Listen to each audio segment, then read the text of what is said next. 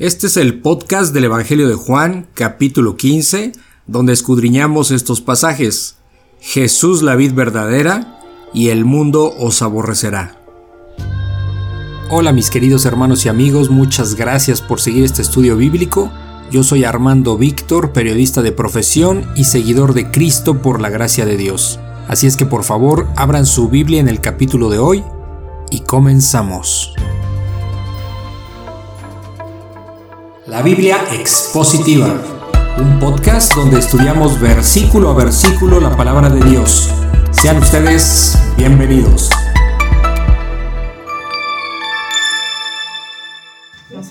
Ok, bueno, pues vamos a empezar. Eh, Juan capítulo 15. Eh, vamos a recordar un poquito lo que, lo que vimos en el capítulo anterior, ¿se acuerdan? En el, en el capítulo 14, de que Jesús es el camino al Padre. ¿Sí? Eh, cuando ya se está prácticamente despidiendo eh, el Señor Jesucristo, unas horas antes de su crucifixión, les dice, no se turbe vuestro corazón. Ya ven que así empieza el, capítulo 14. Dice que no los, no los va a dejar desamparados, ¿sí? que no van a, eh, pues no, no, van a, no va a dejar los huérfanos. Y dice que vendrá nuevamente, ¿no? Entonces, al final también les dice que no se turbe su corazón, al final del capítulo 14, ¿sí? También vimos la promesa del Espíritu Santo, ¿se acuerdan? ¿No? Entonces, que siendo el Espíritu Santo, el Espíritu Santo, pues ese es un ayudador de vida para nosotros, ¿no? Es, es a través del Espíritu Santo que tenemos unión con, con Dios Padre, ¿no? Ajá. Y, y, el mismo Espíritu Santo, pues nos da una paz eh, sobrenatural, ¿no? Entonces, eh, ajá. Y es el que hace que hagamos buenas obras. Sí, por eso dice el Señor Jesucristo, la paz les dejo, mi paz les doy, ¿no? No como la da el mundo. Entonces, y es cuando les dice que no se turbe su corazón, ¿no? Entonces, eh, dice que no tengan miedo, ¿no? Entonces, porque pues eh, dice que pues ya, ya le queda poco tiempo y que ya viene el príncipe de, este mundo, ¿no? Que es Satanás. Y dice que nada tiene que ver con él, Satanás. Y bueno, pues eh, al final del, del capítulo 14 dice, levántense, vámonos de aquí. Estamos hablando que que salen del aposento alto, ¿no? Mm. Entonces, y a continuación vamos a ver el día de hoy el capítulo 15, Jesús, la vid verdadera, lo cual no, nos, da a entender este texto que, muy probablemente eh, eh, esto, que vamos a leer del capítulo 15 de Jesús, la vid verdadera, el Señor Jesucristo se lo, eh, muy probablemente se, los explicó a, a sus apóstoles en las calles de Jerusalén. Caminando. Caminando, porque es lo que uno quiere pensar, porque cuando al final del capítulo 14 dice, levántense, vámonos de aquí, obviamente pues salen de ahí del aposento alto ah. e inmediatamente viene esta parte de Jesús, la vida verdadera, pues ¿qué te imaginas que, que, que, mientras iban caminando por las calles de Jerusalén, pues estuvo eh, platicando esta, esta parte, ¿no? Entonces vamos a ponernos en manos de Dios y, y, vamos a, a, este, a, iniciar. Eh, porque tú eres Padre, pues el Todopoderoso. Eh, tú mandaste a tu Hijo para que muriera en la cruz y para que a través de Él pudiéramos tener perdón de pecados, para que a través de Él eh, se hiciera justicia, Señor, la justicia que tú reclamas, la sangre de tu Hijo Jesucristo cumplió con ello y por eso es que solo a través de Él, a través de su sangre preciosa podemos tener salvación, vida eterna, Señor, obviamente a través del perdón de pecados. Gracias te damos porque tú eres perfecto Tú eres santo, santo, santo. Y Señor, pues ponemos este tiempo de estudio en tus manos porque pues tú eres el maestro de maestros, no podemos recurrir a nadie más. Y gracias porque pues a través del Espíritu Santo eh, podemos comprender lo que tú aquí nos dices. Para nosotros esto no es locura porque no estamos en el mundo. Para nosotros toda tu palabra es poder, poder tuyo. Y gracias Señor porque eh, por toda tu misericordia, que nosotros siendo pecadores, pues nos has considerado para, para llegar a ti, Padre. Entonces, te ponemos, eh, ponemos eh, tú eres el centro de este estudio, tú eres quien nos guía, Señor, y te lo pedimos humildemente en el nombre de nuestro Señor Jesucristo. Amén. Amén. Ok. Bueno, vamos a leer Jesús, la vid verdadera, Juan capítulo 15, y nos regresamos a, a explicarlo, pero bueno, para que ustedes participen, ¿ok? Para que hagan sus comentarios. Dice Juan capítulo 15, Jesús la vid verdadera. Yo soy la vid verdadera y mi padre es el labrador. Todo pámpano que en mí no lleva fruto, lo quitará, y todo aquel que lleva fruto, lo limpiará, para que lleve más fruto.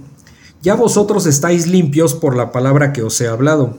Permaneced en mí y yo en vosotros, como el pámpano no puede llevar fruto por sí mismo si no permanece en la vid, así tampoco vosotros si no permanecéis en mí. Yo soy la vid, vosotros los pámpanos. El que permanece en mí y yo en él, éste lleva mucho fruto, porque separados de mí nada podéis hacer. El que en mí no permanece será echado fuera como pámpano y se secará, y los recogen y los echan en el fuego y arden. Si permanecéis en mí y mis palabras permanecen en vosotros, pedid todo lo que queráis y os será hecho. En esto es glorificado mi Padre, en que llevéis mucho fruto y seáis así mis discípulos. Como el Padre me ha amado, así también yo os he amado permaneced en permaneced en mi amor. Si guardáis mis mandamientos, permaneceréis en mi amor, así como yo he guardado los mandamientos de mi Padre y permanezco en su amor. Estas cosas os he hablado para que mi gozo esté en vosotros y vuestro gozo sea cumplido. Este es mi mandamiento, que os améis unos a otros como yo os he amado. Nadie tiene mayor amor que este, que uno ponga su vida por sus amigos. Vosotros sois mis amigos, si hacéis lo que yo os mando. Ya no os llamaré siervos, porque el siervo no sabe lo que hace su Señor, pero os he llamado amigos, porque todas las cosas que oí de mi Padre os, las he dado a conocer. No me elegisteis vosotros a mí, sino que yo os elegí a vosotros, y os he puesto para que vayáis y llevéis fruto, y vuestro fruto permanezca, para que todo lo que pidáis al Padre en mi nombre, Él os lo dé. Esto os mando, que os améis unos a otros. ¿Qué, comentarios tienen de este pasaje? Es muy profundo y ahorita lo vamos a ir escudriñando, pero ¿qué, es lo que pueden comentar? Que, sí que alejados de, Jesús, que Él es la vid, pues no podemos llevar fruto porque Él es el que nos da esa gracia para que podamos realmente empezar a, a producir buen fruto, pero si no estamos permaneciendo en él, nos vamos a secar y, no vamos a hacer nada. Aquí en el 3, perdón. Dice que separados de él nada somos y nada podemos hacer. Ajá, sí, es correcto. también en el 3 dice, ya vosotros estáis limpios, porque la palabra que os, por la palabra que os he dado. O sea, cuando tú ya estás en Cristo, ya estás limpio pero obviamente tienes que seguir alimentando. Nos ha santificado. Sí. Él no, digamos que ahí hay dos santificaciones, ¿no? O sea, la santificación que es la principal, la que Dios nos da, pero, también existe una santificación progresiva que es a través de que nosotros vayamos cada vez siendo más obedientes a, Dios mismo, ¿no? Sí. Entonces, bueno, empieza el capítulo 15 diciendo, bueno, aquí vamos a entender algo. Jesús, la vid verdadera. El Señor Jesucristo hace un comparativo con la vid. ¿Qué es la vid? Pues este, esta rama, este arbolito, que es, no sé, no sé si es considerado arbusto, no, no, no, no sé el término, este, pero es este pequeño ramal, digamos, eh, de arbolito, pues perdón la, descripción, pero bueno, es eso, no, no, sé técnicamente cómo se llama, en agricultura cómo le llaman, eh, de donde se generan las uvas, ¿ok? Esa es la vid. Entonces, aquí dice que Jesús es la vid verdadera, ¿ok? Entonces, ¿qué significa eso? Que hay una vid que no es verdadera. Mm. ¿Ok? En el Antiguo Testamento se conocía eh, al pueblo de Israel como la vid. ¿Sí? Entonces está relacionado con Israel. Ahorita vamos a, vamos a explicar al detalle. ¿Ok? Entonces, eh, el Señor Jesús. ¿Qué sucede? Aquí voy a hacer este, como este esquema general. Cuando, cuando el Señor Jesucristo llega y es rechazado por Israel, prácticamente él dice, yo soy la vid verdadera, es decir, a través de mí es la salvación, no a través de, los de Israel, no a través de Israel, ah, ¿ok? Porque hay alguien que es verdadero, que no falla, que es perfecto, que es Jesucristo. Entonces, él por eso dice que es la vid verdadera, porque en el Antiguo Testamento... La vid era Israel. Ajá, sí, la vid, exacto. En el Antiguo Testamento se refería a Israel, pero Israel eh, negó, al Mesías. Sí, ¿Lo, rechazó? Entonces no hay forma de llegar a, a Dios por, por, por- por Israel, digamos, ¿ok?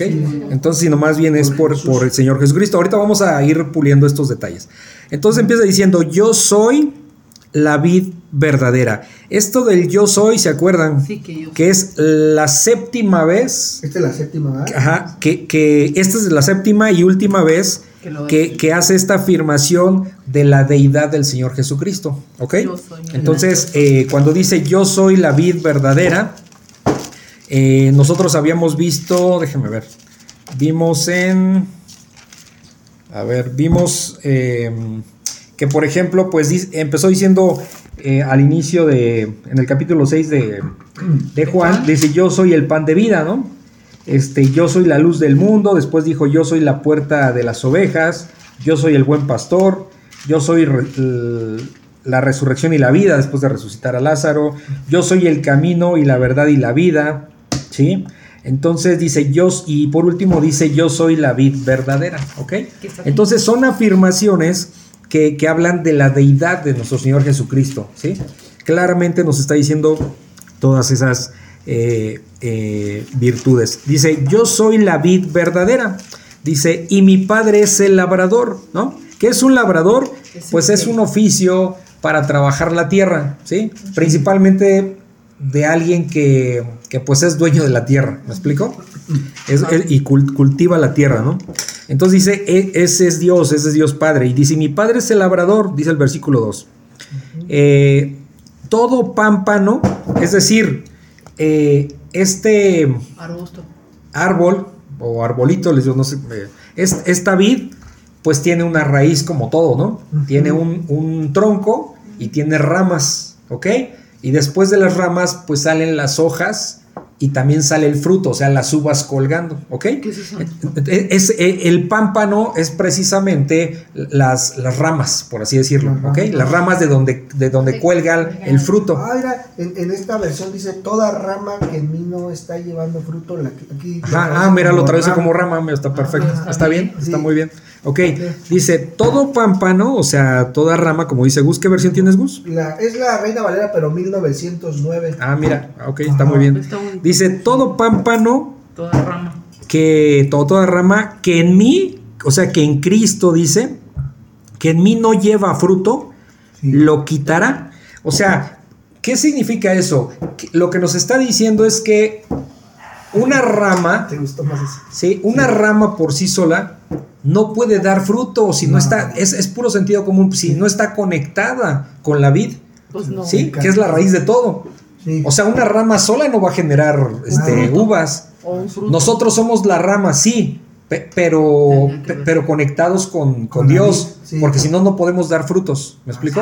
Entonces, dice, este, todo pámpano que en mí no lleva fruto, o sea, nosotros como seres humanos no podemos dar fruto si estamos separados de Dios. Ah, no, pues yo puedo hacer las cosas y, y- y no necesito a Dios conmigo o no siempre considero a Dios. No, tache, mentira, ¿sí?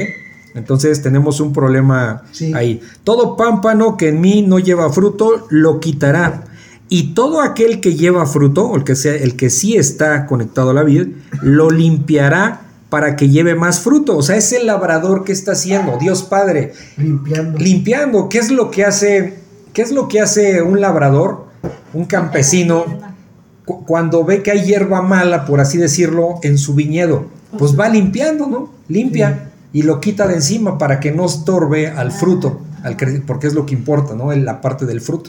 Entonces dice que, que todo aquel que lleva fruto lo limpiará, o sea, le quitará lo que estorba para que genere el fruto, para que lleve más fruto. Ahora, ¿qué significa? ¿Quién podría decir qué significa esto de, de fruto? ¿De, ¿A qué fruto se refiere? ¿Quién podría decir? Obviamente no se va a referir a las uvas, No, es una analogía. Al fruto Sí. del espíritu, ¿no? Al- Em, ¿Nuestras obras? ¿Mandé? Nuestras obras. Nuestras obras, ah, pues parte de. Miren, Vamos a ir cambiando, ¿no? Vamos Pues a te, vas a ir santificando. a veces pensamos que dar frutos es compartir el evangelio y que y más personas lleguen a Cristo. Ok, es parte de, sí. Pero no es el punto principal. Dar más fruto, eh, esto, es lo, esto deben tenerlo siempre claro. ¿Mande? No, ahí va. Esto es importante que lo tengan claro. dar fruto, en este, en- al- a la luz de este versículo, es que nuestra vida, nuestro, es un estilo de vida, que nosotros reflejemos Jesús. que Jesús vive en nosotros. Y entonces yo empezaré, empezaré a dar fruto por todos lados. Sí. Empezaré a dar frutos desde mi comportamiento, empezaré a dar frutos por, por- por la forma en que me conduzco con las personas, en la forma en que pongo a disposición de los demás eh, dones. los dones, A los ¿sí? dones. Eh, eh, eh, en la preocupación por mi prójimo, o sea, la misericordia, ¿sí me explicó? Obviamente el compartir el evangelio, También. ¿Sí? parte. Entonces, entonces no solo es ir y compartir el evangelio, no. No. es que tu vida refleje a Cristo y entonces sí, por los poros daremos fruto. ¿Me explico? Sí. ¿Sí se entiende? Eso siempre tiene que quedar claro para que no solo se enfoquen en que pues hay que eh, está hablando que traigamos más creyentes Como activismo, como ¿no? activismo, no, no. No, no. Es que tu vida refleje a Cristo. Es un estilo de vida. Ese fruto es un estilo de vida, ¿ok? Sí, estoy de acuerdo. No, ¿Sí? Porque, sí, porque si fuera como. No, el fruto es que. Que todo el tiempo estás en las cosas de lo de Dios. Pero.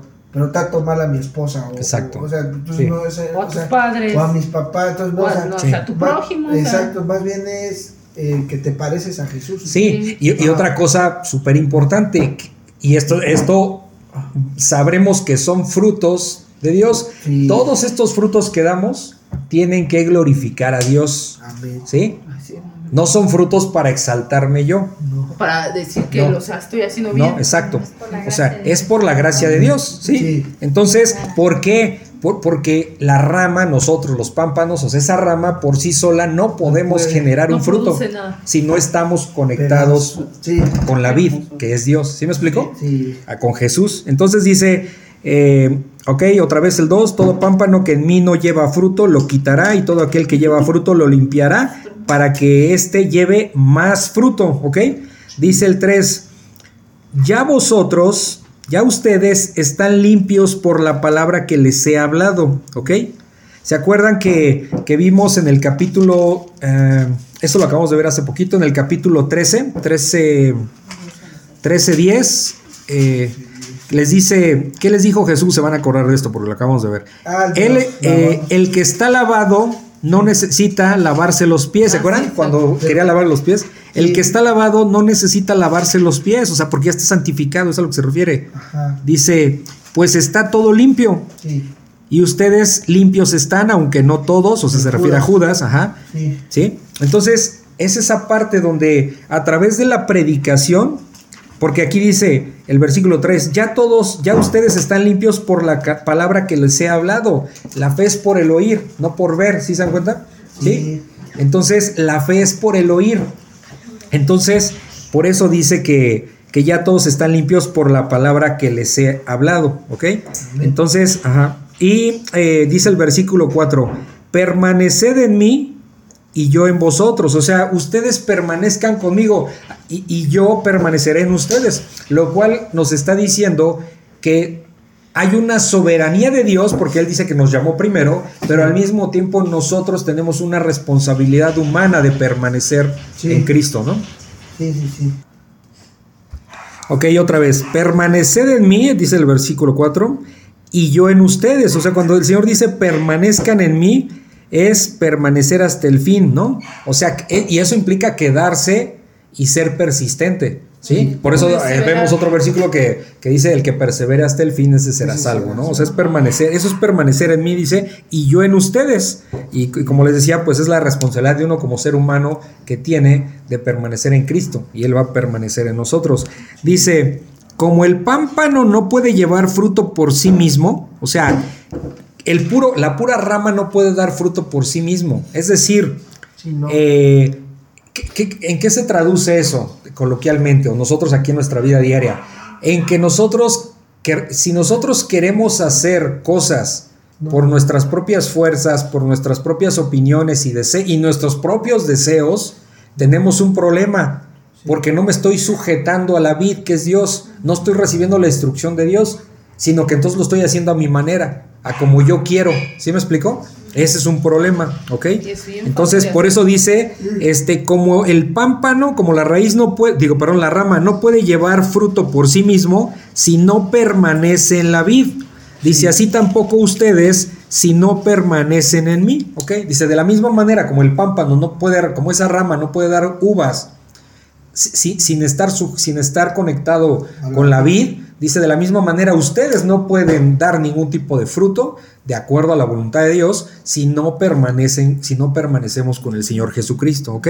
Amén. Entonces dice el versículo 5, fí- y fíjense por qué, es, por qué es tan importante esto que tanto insiste el Señor con sus palabras. Dice, yo soy la vid, pues ya no lo dijo, ¿no? Sí. Ah, sí, pero a ver, quiero que entiendan porque luego no digan que no se los estoy diciendo claramente. Yo soy la vid, ustedes los pámpanos, el que permanece en mí y yo en él, este lleva mucho fruto, o sea, no poco fruto, ¿sí? Mucho. Dice, Mucho. Ahora eh, les voy a recordar algo en el 14, 12, creo que es, déjame ver, 14, 12.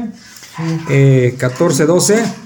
Entonces, Vean, está relacionado esto que. po- ¿Por qué el Señor nos dice que, que el que permanece en mí y yo en él, este lleva mucho fruto? O sea, no poquito, ¿eh? No poco fruto. Y ya se los había dicho. De hecho, cuando dice esto, tenía prácticamente pocos minutos, vamos a decirlo así, que ya les había dicho lo que vamos a leer ahorita en el 14, 12 antes de que se salieran del aposento alto. Les estaba diciendo en el 14:12, de cierto, de cierto les digo, el que en mí cree, las obras que yo hago, él las hará también y aún mayores hará porque yo voy al Padre. Aún mayores hará, es decir, el alcance va a ser mayor. fruto. ¿Sí?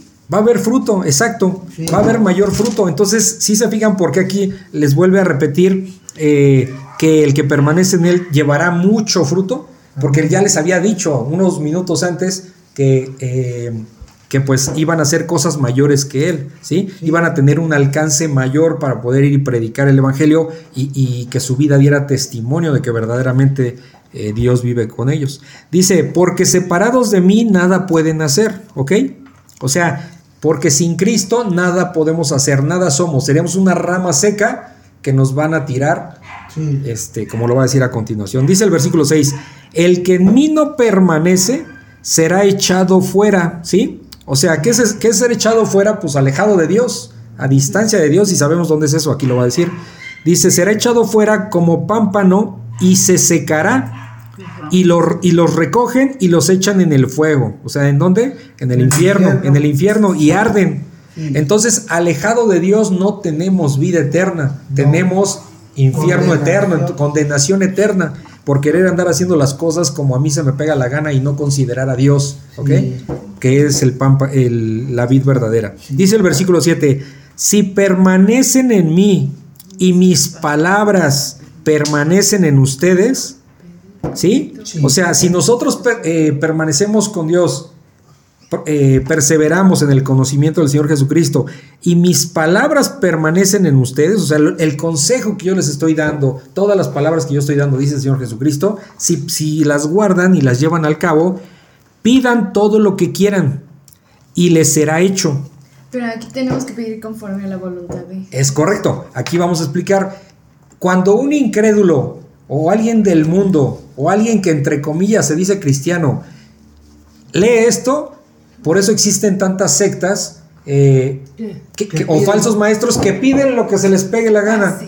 El pro- entonces, aquí claramente el Señor nos está diciendo, si, si ustedes, si, si nosotros somos verdaderos creyentes, no vamos a pedir tonterías, vamos a pedir cosas que glorifiquen a Dios. Por eso dice que Por eso, por eso nos da la libertad de decir, pidan lo que quieran, pero vamos a pedir, con- con- Conforme a- nuestra naturaleza va a ser pedir conforme a la voluntad de Dios. Porque estamos muy cerca. Porque estamos con Él. Un verdadero creyente Sí. no va a pedir tonterías, Sí. no va a pedir un carro nuevo, no va a pedir una casa nueva, no va a pedir prosperidad. ¿sí? ¿Es, es malo pedir eso? No es malo si, si, si- si no es la prioridad. O sea, no es malo si tú le pides al Señor que si te puede ayudar a tener un mejor trabajo, Claro. eh, si te puede Claro. ayudar a vivir en un mejor lugar, no es malo, pero siempre ponerlo bajo la voluntad de Dios y esa no es tu prioridad de vida, tu prior- siempre y cuando tu prioridad de vida sea eh, exaltar a Dios y obedecerlo. Dime, O Rubí. sea, por ejemplo, tú puedes pedir si es su voluntad, tú puedas comprar un coche o algo así. Sí, sí, o sea. Solo si es su voluntad. Sí, exacto, sí, exacto. Sí se puede pedir, no tiene nada de malo. Señor, eh, eh, si, si tú me lo permites, pues ayúdame a, a tener un mejor carro. Tengo que ir a la Ciudad de México, es largo el viaje. Si es tu voluntad, te pido que me puedas ayudar a hacerme de un mejor carro. No tiene nada de malo, pero lo pongo en las manos de Dios. No hago todo para conseguir eso sin considerar a Dios. ¿Sí me explico? ¿Ok? Esa es la, esa es la diferencia, ¿sale? Oye, y aquí tengo una duda. Ajá, sí, dime. O sea, el- los que no permanecen, entonces realmente no, nunca estuvieron ahí. Nunca estuvieron ahí. Es que nunca Nunca estuvieron. estuvieron ahí. Exactamente, nunca estuvieron ahí. Sí, porque si no aquí diría como que se pierde No, la salvación. ¿no? exacto. Parece como Sí. que dices. Exacto, porque no vemos una rama, o sea, un pámpano adherido a la vid y que se seca solito. No. Y la otra rama no. Ay, No.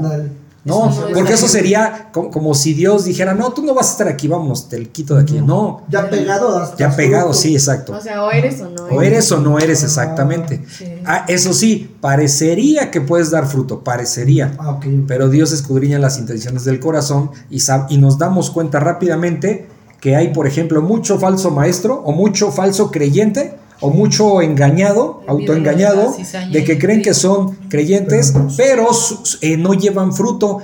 No lleva fruto que glorifique a Dios. Es que ese es el punto importante. Sí, porque pueden estar haciendo cosas Exacto, Ajá, exacto. pero no fruto como dicen Exacto. que se parecen. Porque también puede ser apariencia de piedad. Sí, Apariencia sí. de Eso, piedad. eso es grave también. Exacto. eso es grave. Puede ser a lo mejor un predicador que predica muy bien Ah, y que tú ves que se deja exaltar por la gente, que trae su avión privado, Sí. que, que, que, que- que- que vive como rey, ¿me explico? Sí. Y de repente dices, híjole, creo que aquí más bien eso glorifica a Dios. No. Sí, es ¿no? que siempre lo no, no glorifica a. Dios, entonces ahí es donde escudriñas el corazón. Espérame, esto que está sucediendo no está glorificando a Dios. Parece que es de Dios, pero es para exaltarse él mismo. ¿sí? No todo lo que brilla es. Exacto. Si alguien ayuda mucho en la iglesia y, y, y se está exaltando, entonces No ¿sí? es de no Dios. es de Dios, ¿me explico? Porque eso... Exacto. Sí, para exacto. sus propios deleites. Para sus propios deleites. Entonces sus intenciones no son glorificar a Dios, no son frutos para glorificar a Dios. Y así lo, Y hay que lo que tener hagamos. cuidado, si yo sirvo sí- en la iglesia, Claro. Para este para Para que que todos sea- los hermanos vean cómo trabajo, cómo le echo ganas y cómo soy bien chambeador ahí para toda la iglesia, entonces me estoy exaltando a mí mismo. Sí, es que hay no estoy haciéndolo para la gloria la de gloria Dios, ¿ok? Sí, claro. Entonces siempre debemos tener cuidado de, de pensar que si lo que estoy haciendo ¿Con qué nosotros como intención? creyentes, ¿cuál es nuestra intención? Y si realmente glorifica a Dios. Y, y entonces los que sí están pegados bien permanecen. O sea, eso Van a permanecer. Por, por la No, y se está les va a notar. Sí, Y sí, se por supuesto, se va a notar. Se va sí. a notar en humildad, Sí. en obviamente En amar al prójimo. Sí, sí, porque o sea, yo decía, pues si vamos a ser como Jesús, pues son los frutos del Espíritu, porque si te fijas, El fruto. es eh, gozo, paz, paciencia, benignidad, amor. Y acuérdate que es fruto. El fruto, el fruto, Es el fruto, no, no los frutos, no es plural, es uno No, solo. o sea, el Es fruto del- uno, sí, porque Ajá. es como esto, o sea, Sí. no, no está despegado uno de otro. Exacto. O sea, si eres misericordioso, sí. vas a ser paciente. Vas a- vas a- vas a ser paciente, Porque a veces sí. entendemos que son frutos, pero no, no es un, es un Es un fruto. solo Es fruto. un solo fruto. Sí, no, hay, hay hermanos que están equivocados y, y Sí, sí, confundidos y dicen, no, pues yo tengo este, este y este y me falta este. No, no, no, o sea, No, lo no. tienes, o sea, tienes todo eso o no lo tienes. pero nada paciente. Pero nada Es paciente. como un paquete, ¿no? Es un paquete, exacto. Por eso, de hecho, el fruto, no los El frutos. fruto. El fruto del Espíritu, ¿ok? Sí. Ajá. Entonces dice otra vez el 7, si permanecen en mí y mis palabras permanecen en ustedes, pidan todo lo que quieran y les será hecho, ¿ok? Sí. Un verdadero creyente va a pedir para glorificar a Dios, Sí. ¿ok? Dice el 8. Y en esto es glorificado mi Padre. Esto está, esto está diciendo Jesús. Esto, en esto es glorificado mi Padre, en que lleven mucho fruto. Y es lo que les digo, en cómo vamos a glorificar a Dios. Que nuestra vida, que nuestro estilo de vida No es poquito. no, es que mucho. nuestro estilo de vida No, refleje, refleje al Señor Jesucristo, ¿sí? Todo lo que hagamos refleje al Señor Jesucristo. Es un estilo de vida. No podemos ser falsos en ese sentido. Alguien falso podrá disimular un poco, pero al final va a salir, como decimos coloquialmente, le va a salir el cobre, Entonces no- nosotros necesitamos vivir como el Señor nos pide, buscar esa perfección, no la vamos a lograr nosotros, pero ese es el camino a seguir. Eh, eh, Jesús es el Y modelo con, a y seguir. con eso no estamos hablando que ya hay, o sea, no nos vamos a equivocar. No, no, no, no. Obviamente hay equivocaciones, Nos vamos a pero equivocar también mucho. hay, o sea, también, por ejemplo, si tú te equivocas, vas y te disculpas. Sí. Vas y Sí. también puedes ir a pedir perdón o reflexionas, por eso es la parte de medi- meditar en la palabra. Porque sí, tú digas, bueno, es que me equivoqué y pues tengo que pedir disculpas, o sea, ¿no? sí, Sí, eso es permanecer. sí. Sí, Entonces, el que yo dé, eh, el que yo lleve ese estilo de vida conforme a con ese fruto del que Dios habla, del que el Señor Jesucristo habla, va a glorificar a su Padre, ¿sí? No a nosotros. Claro. O sea, cuando a mí me de repente eh, me puedan decir algo, eh, exaltar algo, oye, ¿qué, este, ¿qué niña estadounidenses tienes? ¿Sabes qué? La verdad es que es gracias a Dios porque Él es el que me ha instruido y él, él es el que ha trabajado. No soy yo, porque si yo digo, ah, muchas gracias, esto y lo otro, no, hombre, ya me estoy exaltando y Sí. tengo un problema con Dios por Sí, tener ese porque corazón. Estás pegado a Jesús. Exacto, porque estamos pegados, porque sabemos que somos vulnerables, que yo no me puedo exaltar porque no tengo nada de qué Oye, este, ¿y cómo exaltarme. lo, cómo, por ejemplo, es que estoy pensando, permanecer, Ajá. eso sí es nuestra responsabilidad, Sí, pero al fin y al cabo es por la gracia de Dios. Sí. Pero permanecer puede ser como vivir en la llenura, o sea, porque, o sea, lo que voy es este, No, es que siempre estar siempre alimentado, porque, o sea, sí, porque ¿no? ¿cómo vas a saber su voluntad si no Ah. conoces qué quiere? Bueno, eh, ok, ok. eh, Es precisamente lo que les acabo de explicar de lo que, si- lo que significa permanecer, ¿ok? Es. Permanecer es mantenerse, mantenerse hasta el fin y perseverar, Sí. ¿Sí? Porque yo no, yo no me Ajá. puedo, fíjate, aquí va. Si yo permanezco si, si la vamos a poner así, si, si la vid, la rama permanece, este año dará fruto, el próximo dará fruto y seguirá dando frutos, ¿no? Porque Sí. permanece. Claro. Entonces, eh, Pampa. sí, el pámpano dará fruto, ¿no? Entonces, es decir, e- es persistente, constante. Sí. Y si yo ahorita reflejo la vida de. reflejo que Dios vive en mí, en un año, en dos, en tres, será Se igual, pero notar. mayor. Mayor. Ma- ¿Por qué razón? Porque, por ejemplo, sabemos que hay eh, hermanos en Cristo que llevan 10, 15, 20 años y No. siguen en las mismas.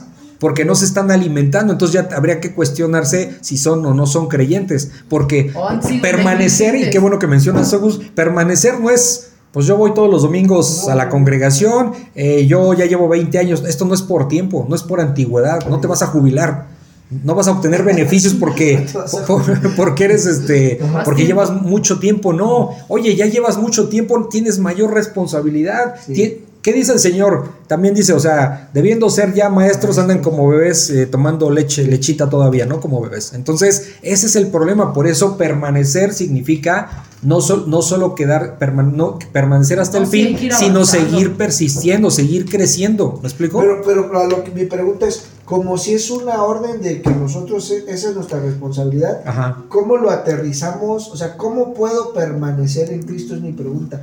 ¿Qué tiene que hacer un creyente para permanecer? Porque la orden es permanecer.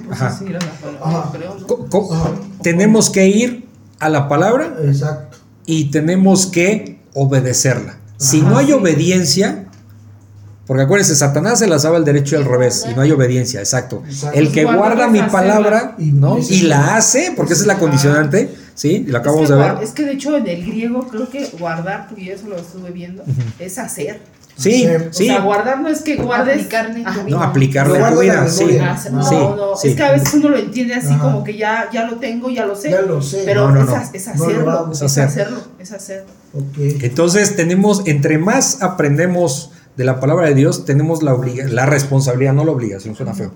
Vale, la responsabilidad Sí. De, de obedecer lo que el Señor nos está diciendo, porque no podemos agradar a Dios si no hay obediencia. No. Todas, y, y de hecho eso lo vamos a ver ahorita al final, porque vamos a ver primero todo ese panorama, todo este capítulo 15, pero todo está condicionado por Dios si hacemos su voluntad. Sí. Porque es un Dios de condición. Al verbo hacer. Si no hacemos lo que el Señor nos dice, no agradamos a Dios, no somos De- creyentes. demostramos que no estamos pegados. Exacto, a la- exacto, exactamente. Ajá. Porque, porque un, una, una, un pámpano siempre va a estar dando frutos de constante. Sí. ¿sí? O sea, está trabajando de constante.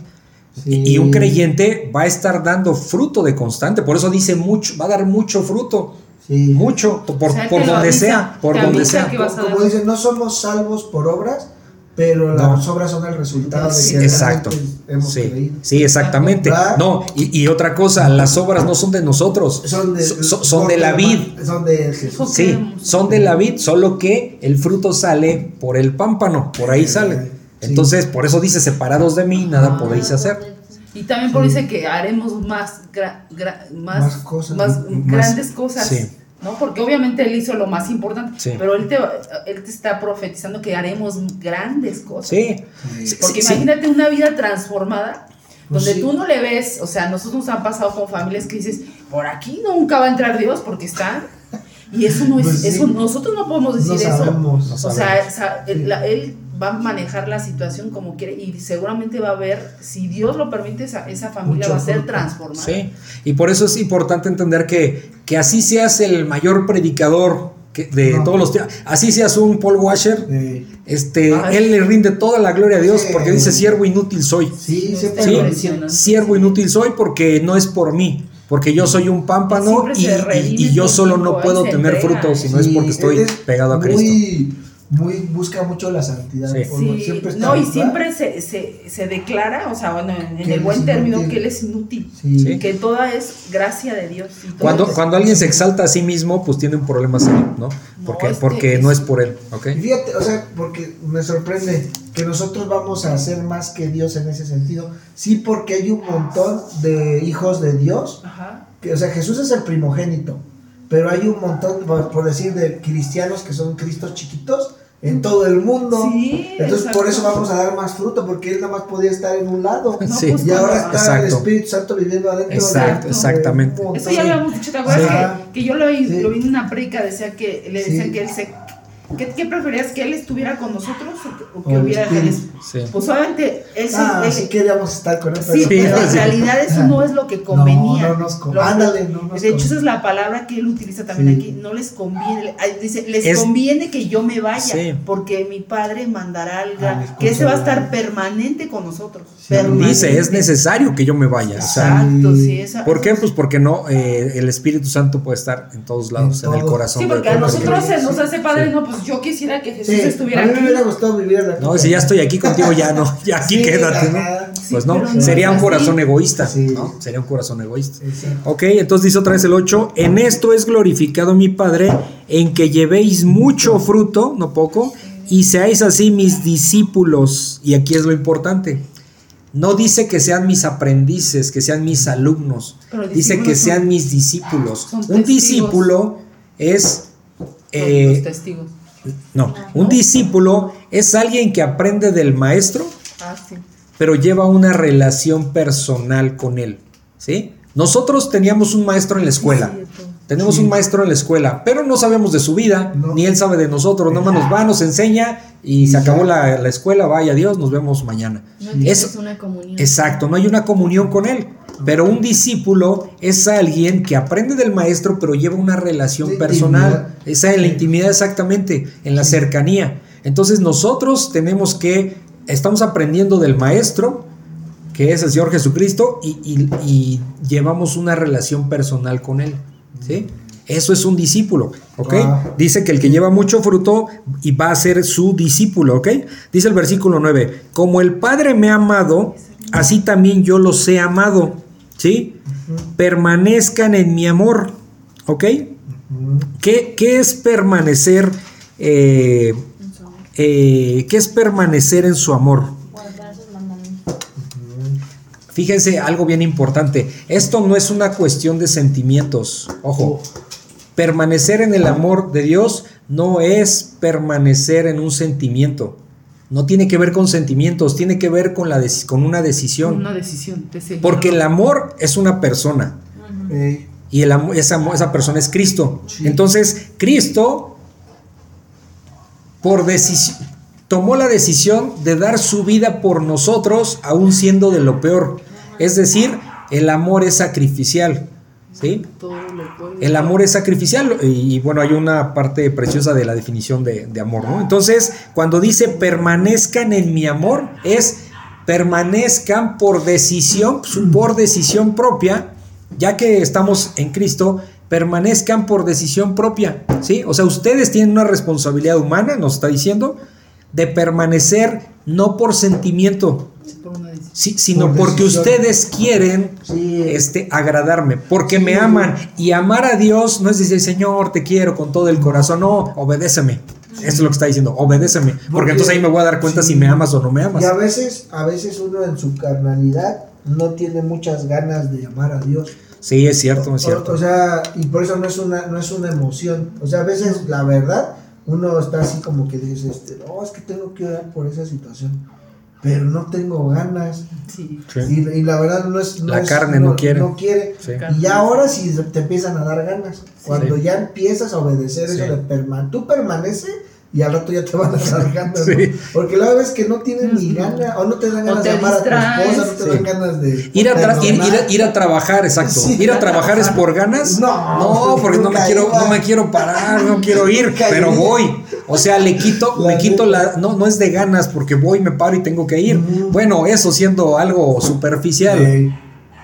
Sí. lo trasladamos a este ejemplo del, de, de Dios, pues obviamente no es No por emoción. Hay, no. La carne, como dice Gus, no nos deja. Dice, no, no quiero orar. No, no, quiero estudiar. No, pues, to- o sea, Sí. toma la decisión de ir y hacerlo. Aunque te- ahora sí que agarra tu cuerpo, Y agarra hazlo. tus ganas y ve y hazlo. O sea, Yo, yo sí, estuve a punto de decir que no venía porque tengo mucho que hacer. Sí, y es que la verdad, o sea, sí, uno prefiere, dices, oye, pero Pues sí. que lo creemos como que es una pérdida de tiempo, porque, Sí. porque como decía Jesús, lo más importante es mi comida espiritual, Sí. pero a veces no, nosotros no lo, no lo notamos así, Sí. ¿verdad? Sí, entonces cuando dice Sí. permanezcan en mi amor es permanezcan siendo obedientes Sí. y haciendo la voluntad del Padre. Ajá. Dice así como yo, dice Jesús, así como yo soy obediente al Padre, ustedes sean obedientes también Sí. a mí, porque van a ser obedientes al Padre igual. Entonces dice el versículo 10, si, si guardan mis mandamientos, Sí. o sea, si los obedecemos, lo que Él nos manda, eh, permanecerán en mi amor, ¿ok? Sí. permanecerán eh, en mi amor, o sea, permaneceremos en obediencia, ¿sale? Por eso es importante tener bien definidos el concepto bíblico de lo que es amor y otros conceptos, obviamente, que vamos viendo poco a poco. El amor no es un sentimiento, es una decisión. Por eso cuando una pareja se casa, que es lo que bíblicamente es... Sí, o sea, Elizabeth decide amar a Gus no porque se lo merezca, no porque va a tener ganas eh, o porque tiene una emoción. Las emociones se van a ir, esa es la Van a verdad. No, es que te Lo que casas permanece es la enamorado, enamorado, te sí. casas muy emocionado Y ya, ¿no? y te no, pues te desenamoras Ay, no, y, ya, no, no. y ya ves la realidad. Sí, Entonces, la y ahora sí empiezas a. No, es que de verdad. Sí, no sí. empiezas a amar La- realmente. la vida cotidiana, sí. empiezas a amar. No, pero. No, la verdad. Oye, es que tú pero te ¿a poco quedas y no? la ves perfecta. No, no, espérate. ¿verdad? No, pero Sí. ya conociendo a Cristo, ¿a poco no me amas más? Sí, sí. Pues sí.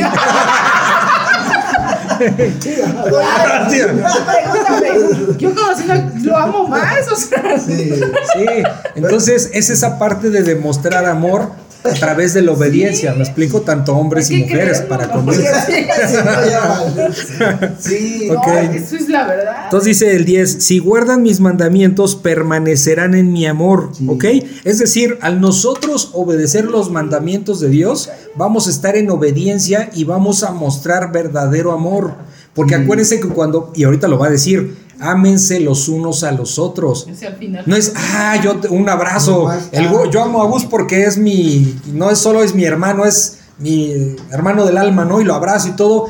No, obviamente eso no, no está mal, No. pero el problema es si realmente yo hago un bien a él. Sí, si realmente te me preocupo por bien. él, si realmente lo ayudo cuando puedo ayudarlo, si le realmente dice sus defectos. Exacto, exacto. O sea, Sí, porque claro, un, amigo que no le dice nada a su Pues no es no amigo. es amigo. no es no es amigo. Exactamente. ¿Sale? Sí, Entonces no, eso, eso es le das el avión. no. Eso es permanecer, permanecer en amor, permanecer en amor Tú con Dios. a Armandito también. Permanecer en amor con Dios es permanecer en obediencia, guardar sus mandamientos, hacer los propios y obedecerlos, ¿sale? Y de esa manera mostramos amor a Dios.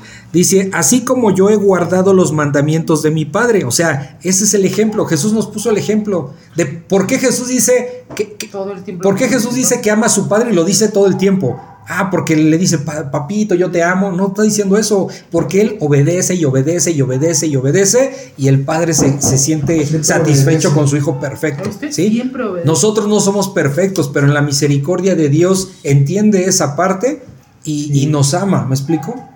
Él nos va a santificar por completo en algún momento. Pero ahorita estamos en esa batalla donde, donde tenemos que hacer lo correcto a los ojos de Dios, la obediencia. ¿Ok? Dice, eh, ok, dice, así como yo he guardado los mandamientos de mi Padre y permanezco en su amor, dice el versículo 11, estas cosas les he hablado para que mi gozo esté en ustedes y su gozo, y, y su gozo sea cumplido. Sí. ¿Sí? Entonces, ¿qué es lo que nos está diciendo aquí? Eh, ¿Qué es el gozo? ¿Sí? Eh, el gozo es parte del fruto, ¿sí? Es parte del, del- del fruto del Espíritu Santo, ¿sale? Y es una alegría inmensa, ¿sale?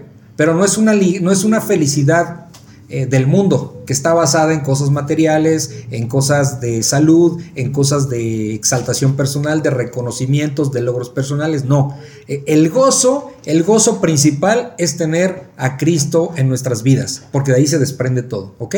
Ese es el gozo, que nos vaya bien o en apariencia nos vaya mal, nosotros estamos seguros de que Dios está con nosotros. Y ahorita vamos a ver esa diferencia, ¿no? De tener o no tener a Dios. Ahorita más adelante lo vamos a ver, ¿ok? Dice el versículo 12, este es mi mandamiento, que se amen unos a otros como yo los he amado, ¿sí? Sí. ¿Cómo nos amó el Señor Jesucristo? Dando su vida. Dio su vida en la cruz. Nos amó en la cruz. Sin nosotros tener nada que ofrecer, más que puro pecado, Él nos devuelve amor, nos devuelve misericordia, perdón de pecados. ¿Sí se dan cuenta? Entonces, este es mi mandamiento, que se amen unos a otros como yo los he amado. Dice el versículo 13, nadie tiene mayor amor que este, que uno ponga su vida por sus amigos. ¿Por qué dice eso? Porque el amor tiene que ser sacrificial, ¿sí? Sí. El amor de, de Cristo fue sacrificial en la cruz. Nosotros, si verdaderamente nos amamos como hermanos, tiene que haber un sacrificio. Híjole, tenía que, quería irme a jugar fútbol, pero bueno, pues ya estoy aquí eh, compartiendo la palabra, ¿sí? No tiene que ser un sacrificio. O sea, estoy muriendo a mí mismo, a mis deseos personales No y tiene que ser un exaltando. sacrificio. No. ¿Mandé? O sea, lo haces con gozo, pero Lo haces con gozo, sí, lo haces Ah, con gozo. Deja, Sí. espera, tantito voy a sacarlo. vamos a Ok. sacarlo porque tú no dejas- Están en el patio. Ok, versículo 14 dice, vosotros sois mis amigos si hacéis, aquí está la condicionante, son mis amigos si hacéis lo que yo os mando, ¿sí? Esta es con una condicionante totalmente, ¿sí? Dice el versículo 15, ya no los llamaré siervos, o sea, ya no los voy a llamar esclavos míos, ¿sí? Porque el siervo, porque el esclavo, que es lo que significa, no sabe, eh, no sabe lo que hace su señor pero los he llamado amigos porque todas las cosas que oí de mi padre se las he dado a conocer, ¿sí? ¿Por qué? ¿Qué está sucediendo aquí? Que nosotros conocemos al Padre, sí conocemos al Padre, porque el Hijo vino a revelarnos a su Padre. ¿Me explico?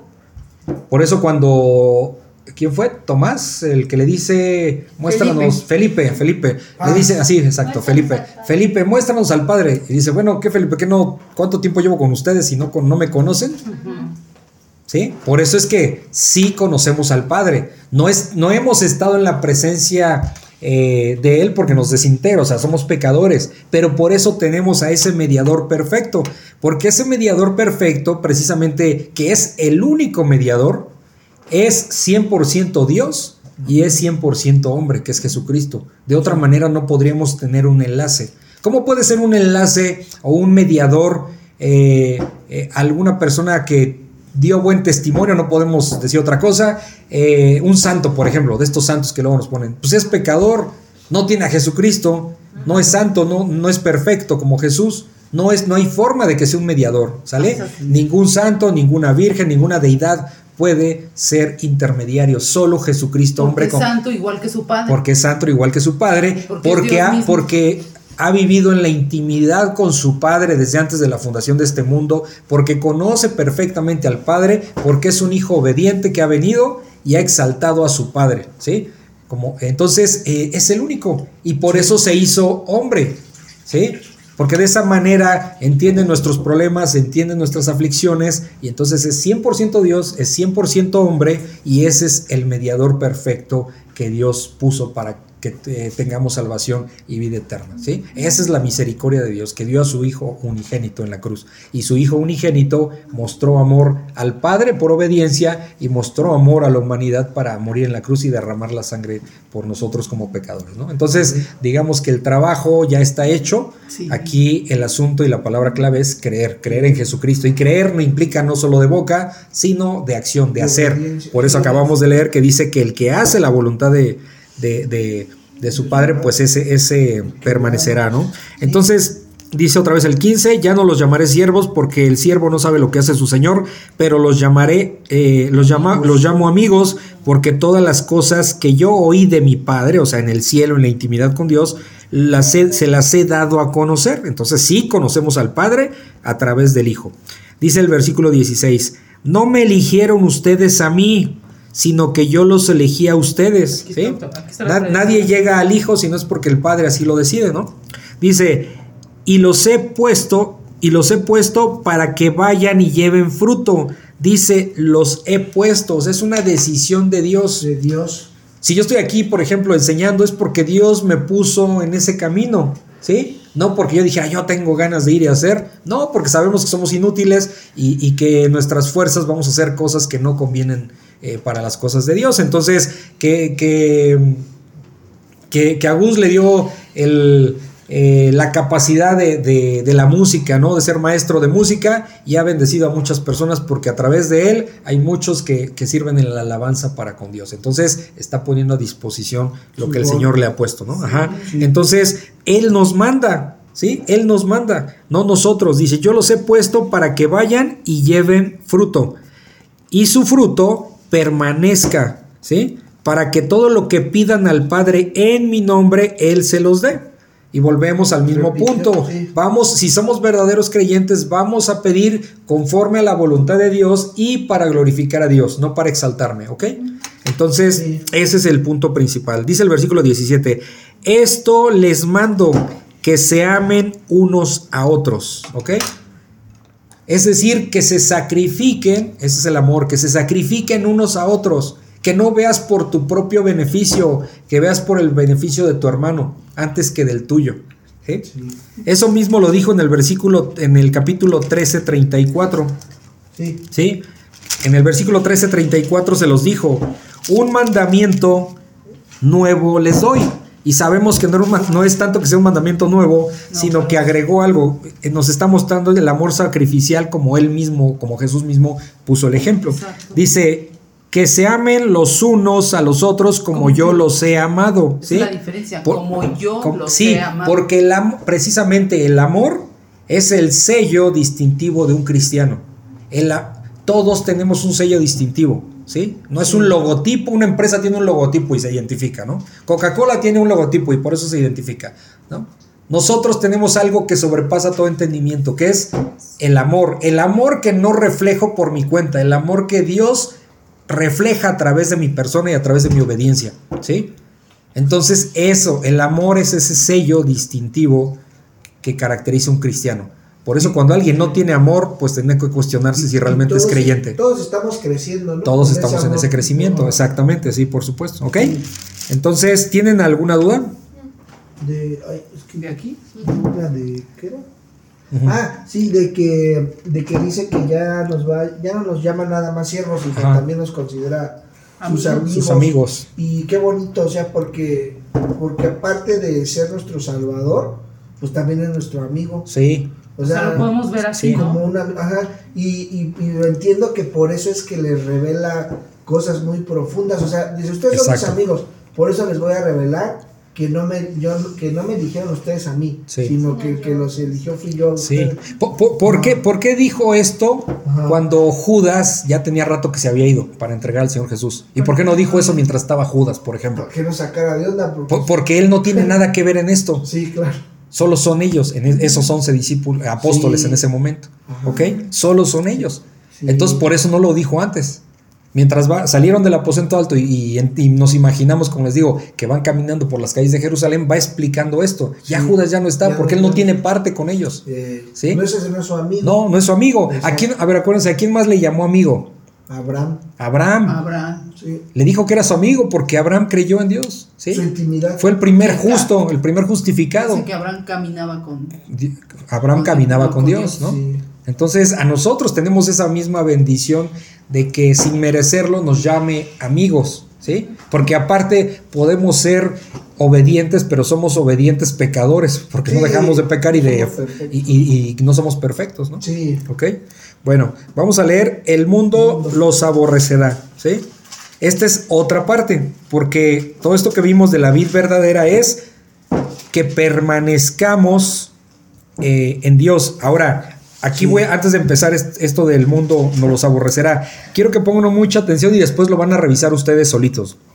En este capítulo 15 de la vid verdadera, hay 11 veces que se utiliza la palabra sí sin acento, sin acento, Ah, que sí, significa condicionante. Hay 11, 11 veces ¿En en, párrafo? en un texto, todo lo que es la vid verdadera, todo lo que Ah, acabamos de ver. ¿Sí? Todo, en toda esta parte eh, pueden hacer el ejercicio después de subrayar o encerrar o, o poner en, en, color eh, y se van a dar cuenta que 11 ve- en este texto tan pequeño 11 veces habla de condicionantes. En todo el 15. Sí, no, no todo el 15, hasta donde vamos ahorita. Ah. Desde el 15 hasta, hasta el versículo 17. Ah, ok. ¿Sí? ok. Y también 11 veces repite la- el verbo permanecer. Permanece. Vemos qué fuerte es esto porque el, el mensaje principal es, hey, manténganse conmigo, permanezcan conmigo. 11 veces. Y eso, y, de- y- y el permanecer está condicionado a la obediencia de Dios. Entonces ustedes hagan después ese ejercicio y de, de- de- de checar cómo, cómo está ese sí, ese Sí. condicionante y cómo el verbo permanecer también se repite 11 veces en, esta, en este pasaje de la vid verdadera, ¿ok? Eso es el énfasis. Dios quiere que Ajá. entendamos. Que eso. permanezcamos y que seamos obedientes, porque de otra manera no podemos permanecer. O sea, es, Ujú. es- es una cosa con la otra, pegada con la otra, ¿no? Sí. ¿Ok? Bueno, entonces eh, vamos a. Vamos a, a leer El mundo los aborrecerá. Dice: Si el mundo los aborrece, sabed que a mí me ha aborrecido antes que a vosotros. Si fuerais del mundo, el mundo amaría lo suyo. Pero porque no sois del mundo, antes yo os elegí del mundo. Por eso el mundo los aborrece. Acordaos de mi palabra que yo os he dicho. El siervo no es mayor que su señor. Si a mí me han perseguido, también a vosotros os perseguirán. Si han guardado mi palabra, también guardarán la vuestra. Mas todo os, eh, os harán por causa de mi nombre, porque no conocen al que me ha enviado. Si yo no hubiera venido ni les hubiera hablado, no tendrían pecado, pero ahora no tienen excusa por su pecado. El que me aborrece a mí, también a mi Padre aborrece. Si yo no hubiese hecho entre ellos obras que ningún otro ha hecho, no tendrían pecado, pero ahora han visto y han aborrecido a mí y a mi Padre. Por, eh, esto, eh, pero esto es para que se cumpla la palabra que está escrita en su ley. Sin causa me aborrecieron. Pero cuando venga el consolador, a quien yo os enviaré del Padre, el Espíritu de verdad, el cual procede del Padre, él dará testimonio acerca de mí, y vosotros daréis testimonio también, porque habéis estado conmigo desde el principio. ¿Qué piensan? Pues que sí, que nos va a tocar este, que nos aborrezcan. Porque O sea, por el si, a él sí, si a él lo aborrecieron, pues a nosotros también. O sea, es parte, viene del paquete, ¿no? Sí, viene, viene en el paquete de la salvación, sí. Dime, Romy. Que algunos no van a querer escuchar sobre el Evangelio. Eh, lo van a rechazar, digamos. Algunos lo van a Es como rechazar. cuando en las bodas de Cana, creo, cuando está con sus hermanos Jesús y les dice que él no puede subir porque el mundo lo aborrece o algo así. Pero ellos, a ellos no, porque ellos son del mundo. Ah, sí, cuando, más bien cuando, cuando le dicen que por qué eh, durante la Pascua no iba Ajá. este, de Capernaum, este, de Galilea, perdón, por qué no iba a, a Judea, o sea, a, a Jerusalén. Y, y le dice, bueno, este, no es mi tiempo, pero dice, eh, yo lo, ¿cómo les dice que él los va a alcanzar? Ustedes vayan, dice, porque ustedes son del mundo. Le está diciendo a sus hermanos de la carne, bueno, medios hermanos, ¿no? O sea, ustedes son Pero del mundo, por eso el mundo no los odia. Porque es que los hermanos le estaban diciendo, oye, pero si tú dices ser lo que dices ser, pues, pues ¿por qué no vas y, y lo haces público? O sea, te, te- Ah, sí. enfrente de todos, ¿no? Y dice, bueno, o sea, no es mi tiempo todavía, pero ustedes, eh, Son del ustedes mundo. son del mundo, por eso el mundo no los odia. Les cae bien. Sí, y, y es verdad, o sea, los hermanos de Jesús no creían en él, los hermanos de Jesús se convirtieron hasta después de la resurrección, porque decían, no, pues este cuate está bien loco, o sea, es mi hermano, pero está bien loco. Que Julio Sí, diga que él era Dios y Sí. yo también le he dicho, ah, estás loco. estás loco, ¿no? Sí. Entonces, eh, eso es a lo que se refiere eh, Camila, ¿no? Entonces. Aquí hay algo muy importante que tiene que ver con esto. Dice, el mundo los aborrecerá. Primero tenemos que entender que el mundo se refiere eh, a, A los a- a- inconversos, ¿no? eh, no nada más a eso, Gus. O sea, sí es correcto, pero no es lo único. Sino es un sistema, Ah. ¿sí? Es una organización, un sistema que, que, que está establecido para desacreditar y bloquear las cosas de Dios, ¿sí? Todo lo que no todo lo Dios. que, lo que rechaza al Señor, obviamente los Es incrédulos, pero también, por ejemplo, vemos hoy día que hay leyes que, que eh, por ejemplo, les he platicado otras veces, hay una ley en la Ciudad de México, si tú le compartes el, eh, quieres eh, platicar con, con algún homosexual para que retome su heter- heterosexualidad, podrías irte a la cárcel hasta cinco años. Ya. Entonces hay una ley que ya te está bloqueando, ¿me explico? Entonces, y así va- por todo el mundo vamos a ver diferentes cosas. Todo eso es el mundo. Obviamente, todo incrédulo, todo pecador. en contra de lo de Jesús. Sí, to- todo inconverso, exactamente. Entonces no solo son las personas, es toda esa organización que está detrás Satanás eh, queriendo bloquear eh, el acceso al conocimiento de Dios y a la obediencia para Dios, ¿ok? Entonces eso es el mundo. Y dice, el mundo los aborrecerá, los va a odiar, los va a detestar, los va a rechazar, ¿ok? Los va a repugnar, o sea, Dice, eh, empieza diciendo en el versículo 18, "S- si el mundo, eh, si el mundo eh, los aborrece, se- sépanse, sépanse, a ver, vamos a ver, otra vez, si el mundo los aborrece, se espantó, ok. Ok, dice, si el mundo los aborrece, sepan que a mí me aborrecieron antes que a ustedes, ¿no? O sea, si el mundo los va a rechazar, ustedes sepan que ya me rechazaron a mí primero, ¿ok? Sí. Es lo que está diciendo. Dice el 19, si fueran del mundo, el mundo amaría lo suyo. O sea, si ustedes, lo que le está diciendo a los, a los, a los apóstoles, si ustedes fueran del mundo, el mundo los amaría, ¿ok? Dice, pero porque ustedes no son del mundo, antes yo los elegí del mundo. O sea, lo que está diciendo Dios, yo los saqué del mundo. Yo los saqué. Ustedes no vinieron a mí, yo los saqué. Y ahora como no son del mundo, por eso el mundo los odia, el mundo los aborrece. Bueno, de hecho, el, el coloquial, eh, normalmente diríamos que aborrecer es como sinónimo de odiar, aunque odiar es como, como un grado un poco más eh, exacerbado, ¿no? Entonces vamos a entender que es como, como detestar, como rechazar, ¿no? Aborrecer. Entonces dice, por eso el mundo lo- los aborrece, dice el 20. Acuérdense de la palabra que yo les he dicho.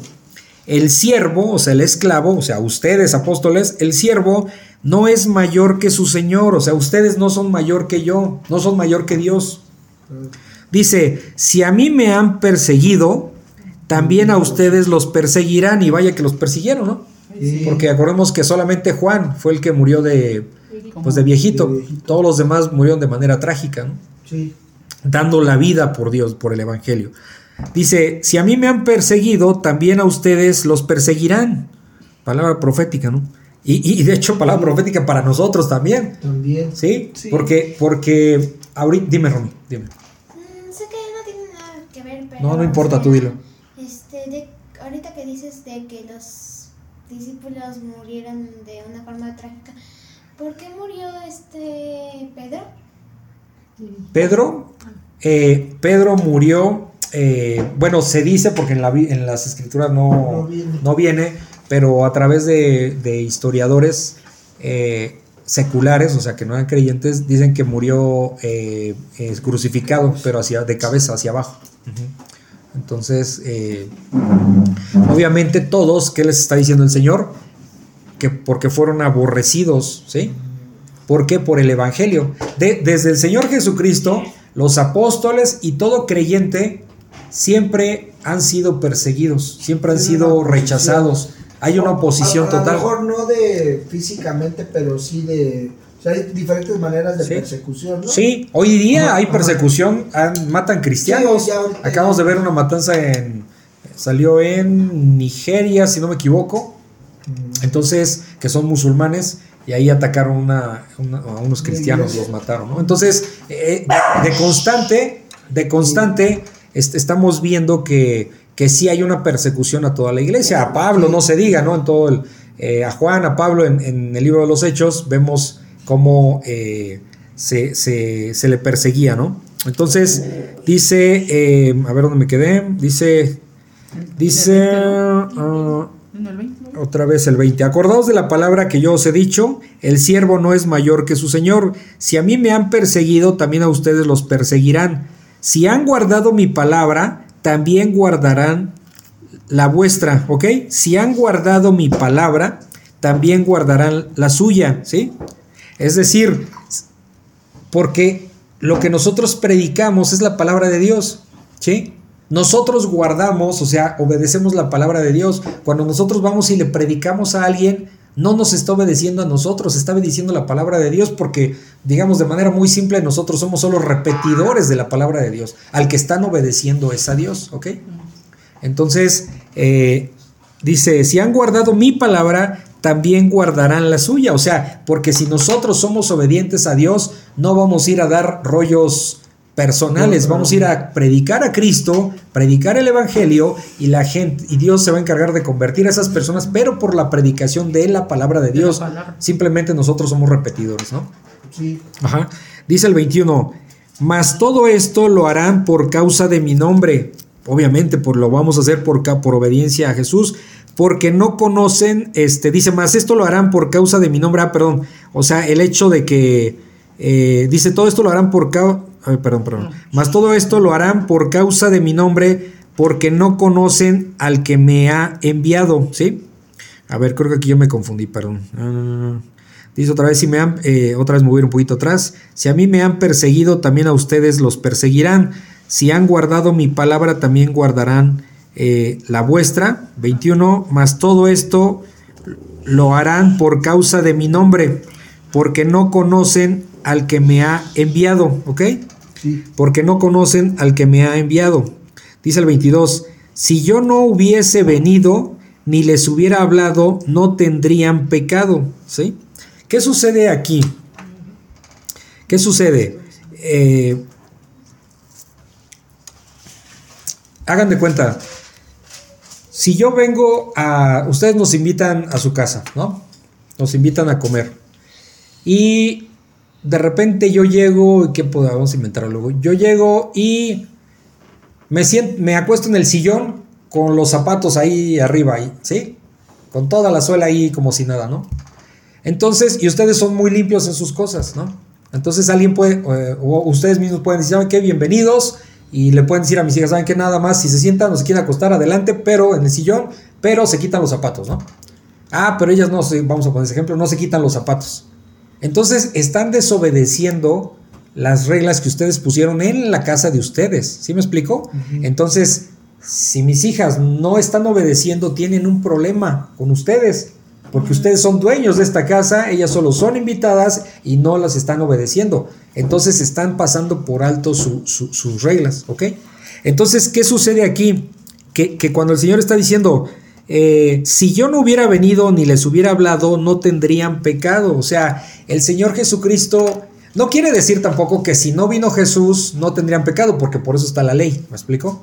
Lo que está diciendo que es peor porque él ya vino, dio indicaciones, predicó a, a su padre, o sea, habló de su padre, del reino de su padre, y entonces ya están conscientes del pecado.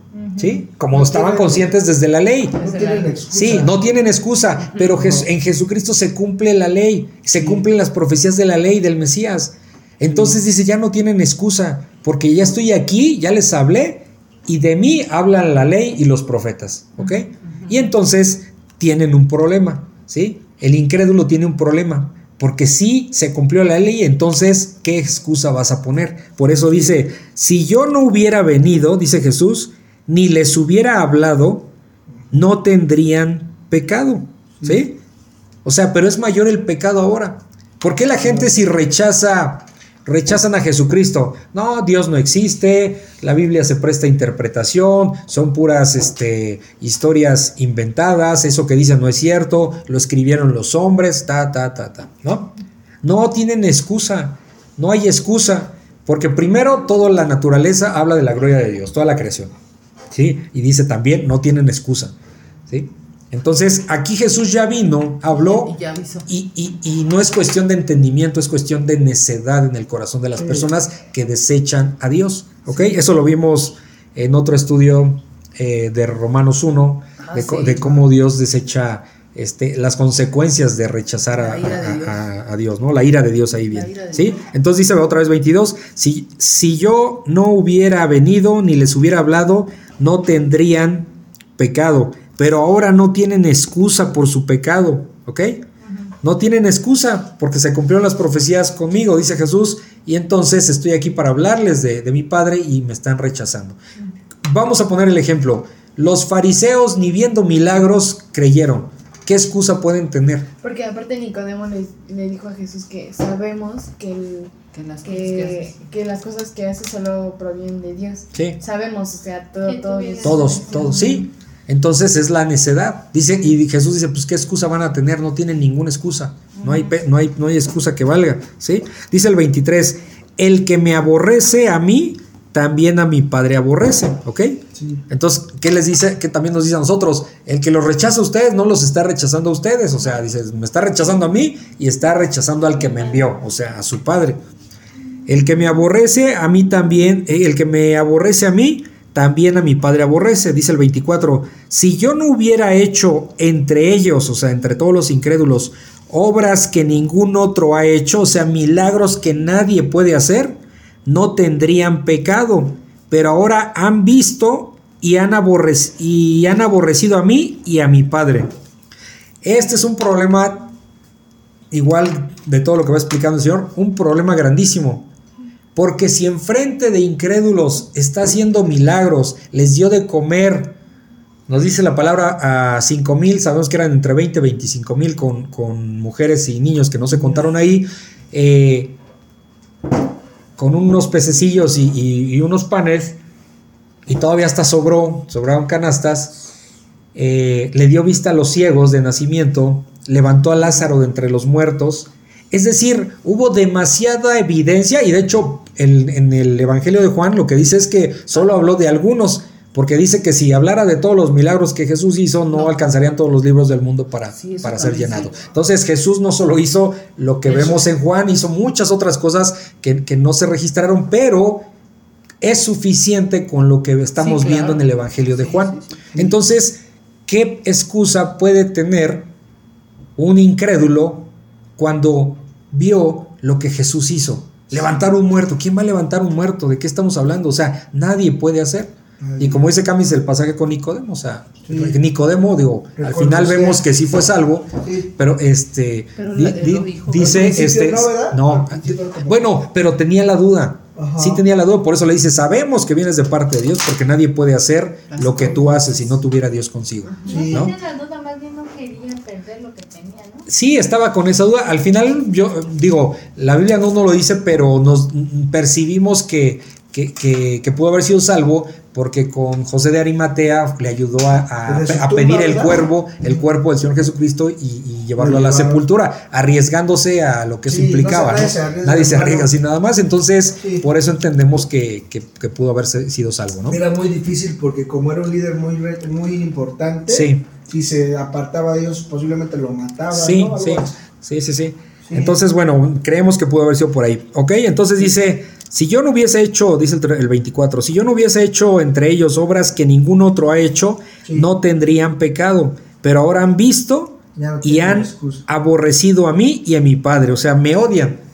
¿Sí? Lo mismo, ¿no? O sea, si, si me odian a mí, odian a mi padre. Pues sí, sí, si a lo me mismo. aman a mí, aman a mi padre. Exacto, exacto. Ajá. Dice el 25, pero esto es para que se cumpla la palabra que está escrita en su ley. Eso es, es- es en el Salmo 35. Dice, sin causa me aborrecieron. Pues realmente sin causa, ¿qué Ah, causa sí. hizo? O sea, ¿qué pecado cometió ninguno? Nada.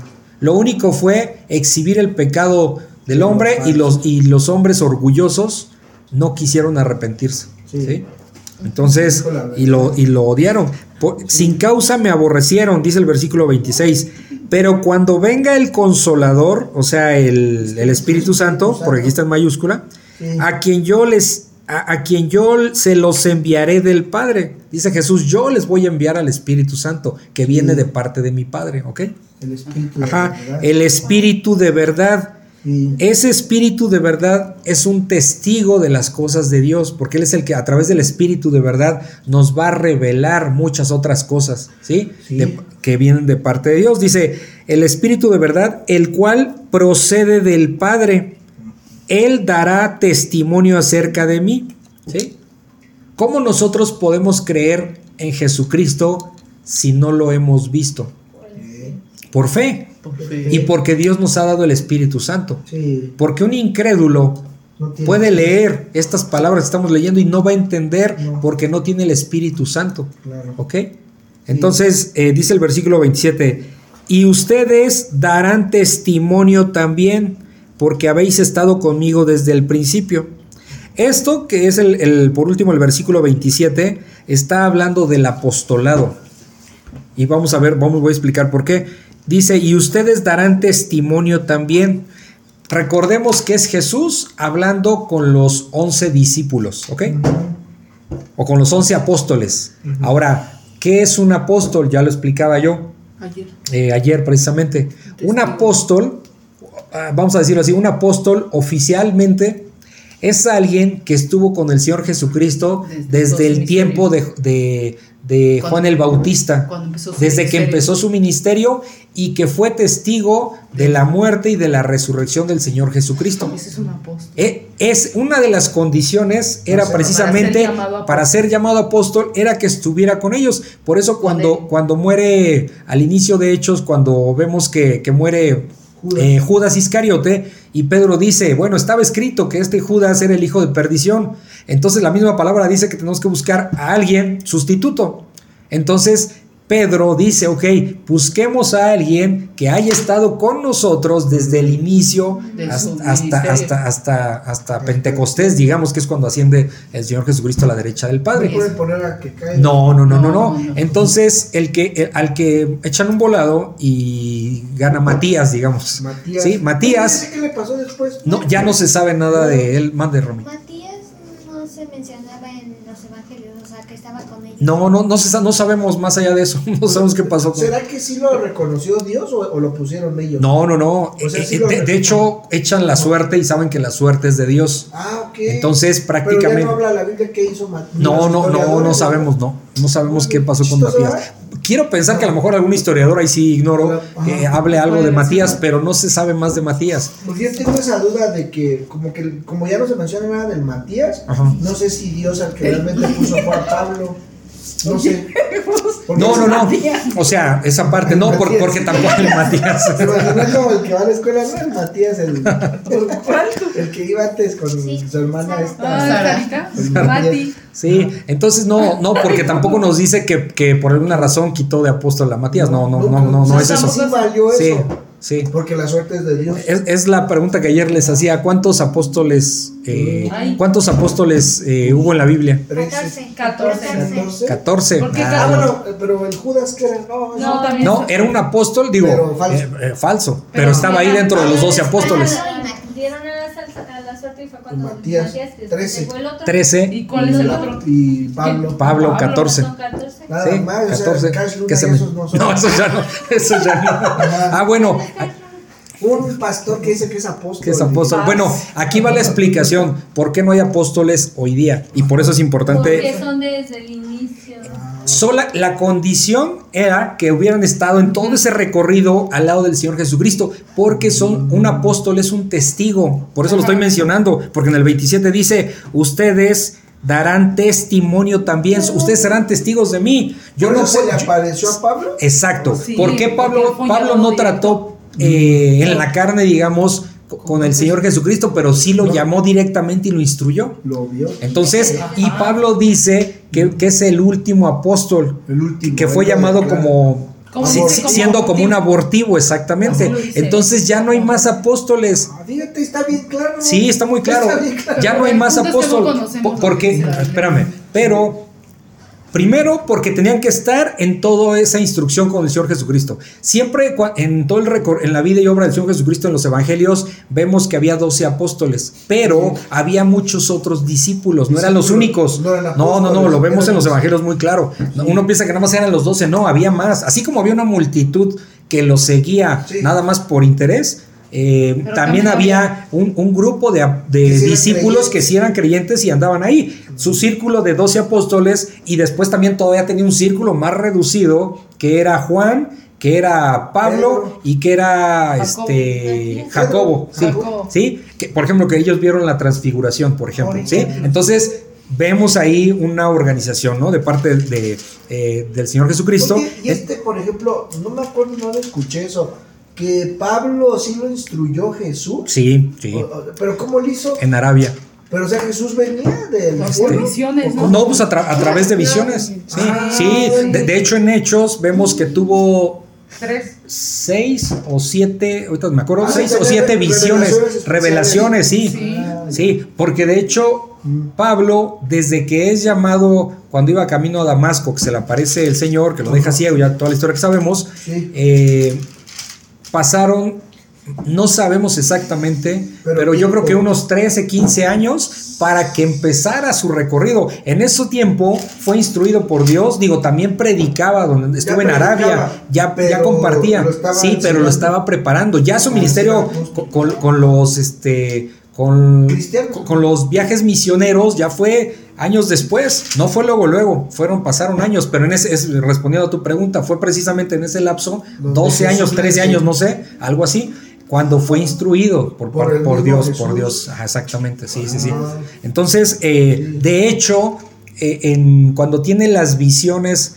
en el libro de los Hechos, cuando está yendo en los viajes misioneros, Dios se- eh, en visiones se le aparece y le dice, le da instrucciones precisas. ¿sí? Sí. Entonces, por ejemplo, le dijo que iba a ir a Roma. ¿Sabes que tú vas a ir a Roma? Después naufragó, se andaban ahí muriendo, dice Lucas, ya no la libramos, aquí nos vamos a morir. Y, y Pablo tranquilos porque el Dios me dijo, el Señor, Dios me dijo, el Señor me dijo No, que nadie va a perecer, sí. que se nos van a ir aquí las cosas materiales, pero ninguno va a perecer. Y eran 276 pasajeros en, ¿Cómo no en ese barco. ni uno, no? Sí. Ajá. Ento- exacto. Ajá. Entonces, eh, sí tenía esa relación. Por eso sí es un apóstol y por eso dice apóstol, el último apóstol, eh, dice con otras palabras, pero es con el último apóstol y cuál es, por eso, cuál es la característica del apóstol que estuvo con el Señor Jesucristo. Pablo no estuvo, Pero lo vio. pero trató directamente con Dios, trató con él directamente, ¿ok? Entonces, otra característica de los.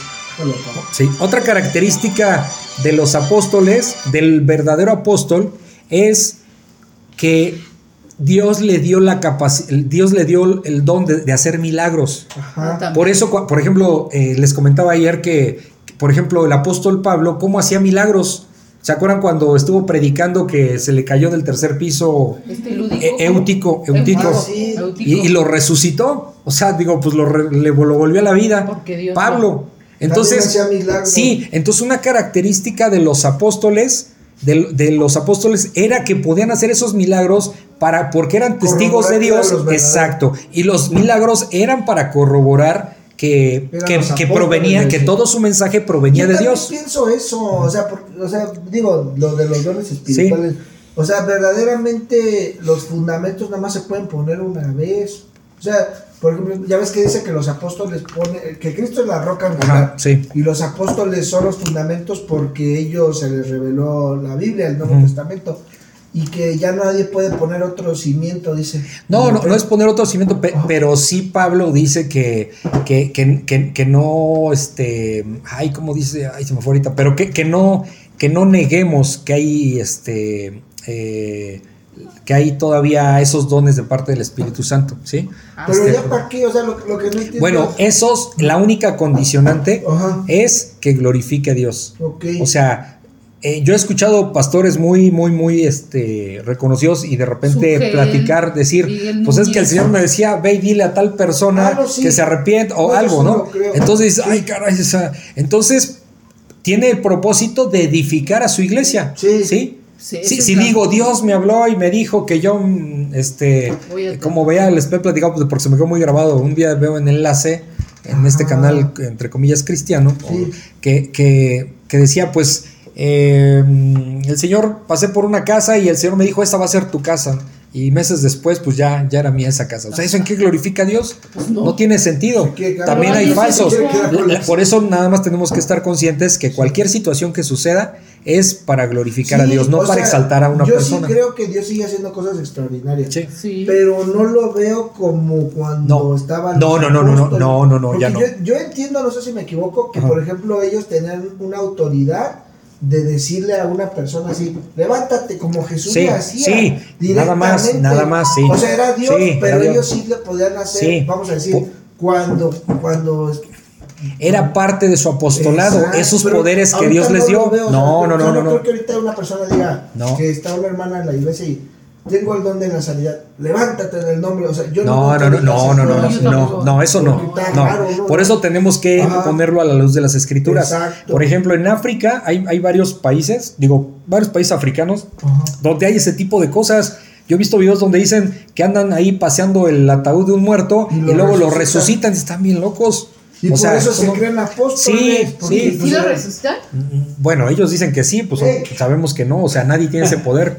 Sí, eso, ya, eso, ya pasó. Por eso es importante entender que es un apóstol. Sí. Ellos sí tenían Ellos esa- por eso ahorita ya no hay apóstol. Si entendemos en un término, en un término diferente a- a- al de estos tiempos, al de estos apóstoles, al de estos discípulos y apóstoles de Jesucristo, Ajá. un apóstol es un mensajero de Dios. Entonces yo puedo decir, bueno, en ese sentido eh, del significado, soy un apóstol porque transmito la palabra de Dios, pero nada más. Yo ni tengo poderes, ni, ni, ni conocí personalmente a Dios. ¿Sí me explicó? Simplemente es un mensajero de Dios, llevo su palabra y tal cual.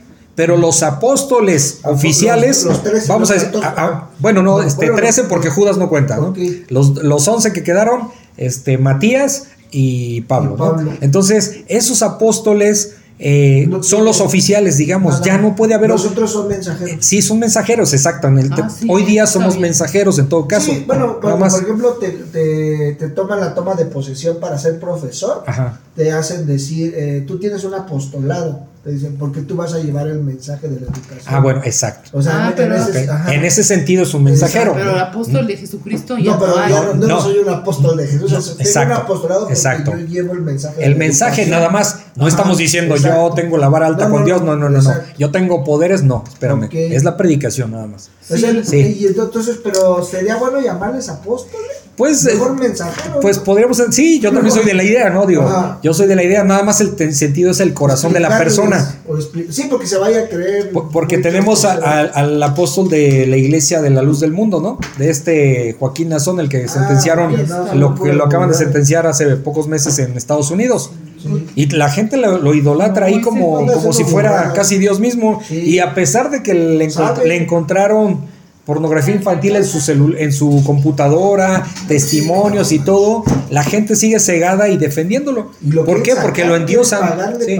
No, pues le dieron pocos años, pero ahí está el asunto. Entonces, por eso entendemos que apóstoles solamente Sí. ellos, los 13, ¿sí? Lo- los 13 apóstoles, ¿no? Entonces, este Judas queda fuera, obviamente, era el hijo de perdición. Y entonces entendemos que, que eso es un verdadero apóstol. Por eso aquí, por último, en el versículo 27 que dice, ustedes darán testimonio también.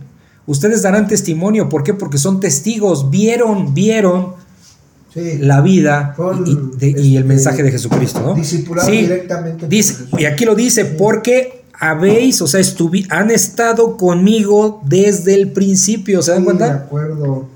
Desde el principio de su ministerio, ¿ok? Sí. Sí, Entonces, creo. ¿a- ¿alguien puede haber un apóstol en ese sentido hoy día? No, por supuesto que no. Simplemente, si me dicen un apóstol porque eres mensajero, ok, entiendo y no hay problema, ¿no? O sea, nada más es transmitir la palabra de Dios, se acabó. Pero apóstol, apóstol, ofici- un apóstol oficial, solo ellos 13. ¿sí? Sí, es que fíjate que yo no le veo sentido a esto. O sea, por ejemplo, que, el, que según ahorita un don espiritual de... Es que ni les parte ni les entiendo qué realmente hace cada don, pero Ajá. algo así de que, por ejemplo, Dios les habla algo, ¿no? Ujú. Creo de la profecía. Ujú.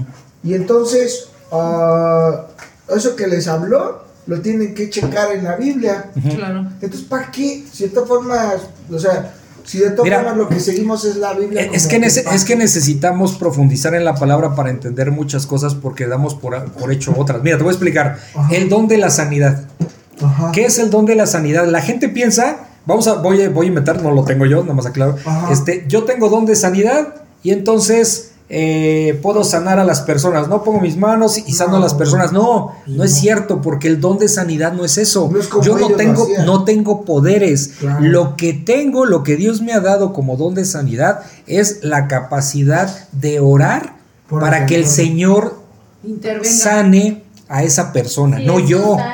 Entonces no es que yo tenga poderes. No, claro. No es que yo tenga poderes, pero es que- todos tienen eso. O sea, o sea, No, pero sí hay, sí hay, sí hay, porque sí lo, sí, sí, sí vemos en las escrituras esos dones. Entonces, eh, pe- pero no es esa persona teniendo poderes, es No, no, no. teniendo ese privilegio de orar a Dios para que sane a la persona. No, y Pero- el, el sí. punto también es la, la que tú, ex- tú oras conforme a la voluntad y Claro, la, y la, y como, la- como decía hace rato, ¿no? O sea, Sí, y- el que permanece en Y que glorifique ora a Dios, conforme exacto. voluntad. O sea, Pero- pero, entonces, ¿qué hace la y diferencia? la palabra tiene poder. O, O sea, por tenemos ejemplo, que yo tener- tengo el don de sanidad, eh, tú no. Pero entonces, ¿qué hace la.? ¿Para qué quiero el don si de todas formas tú pides y esperas que Dios lo sane?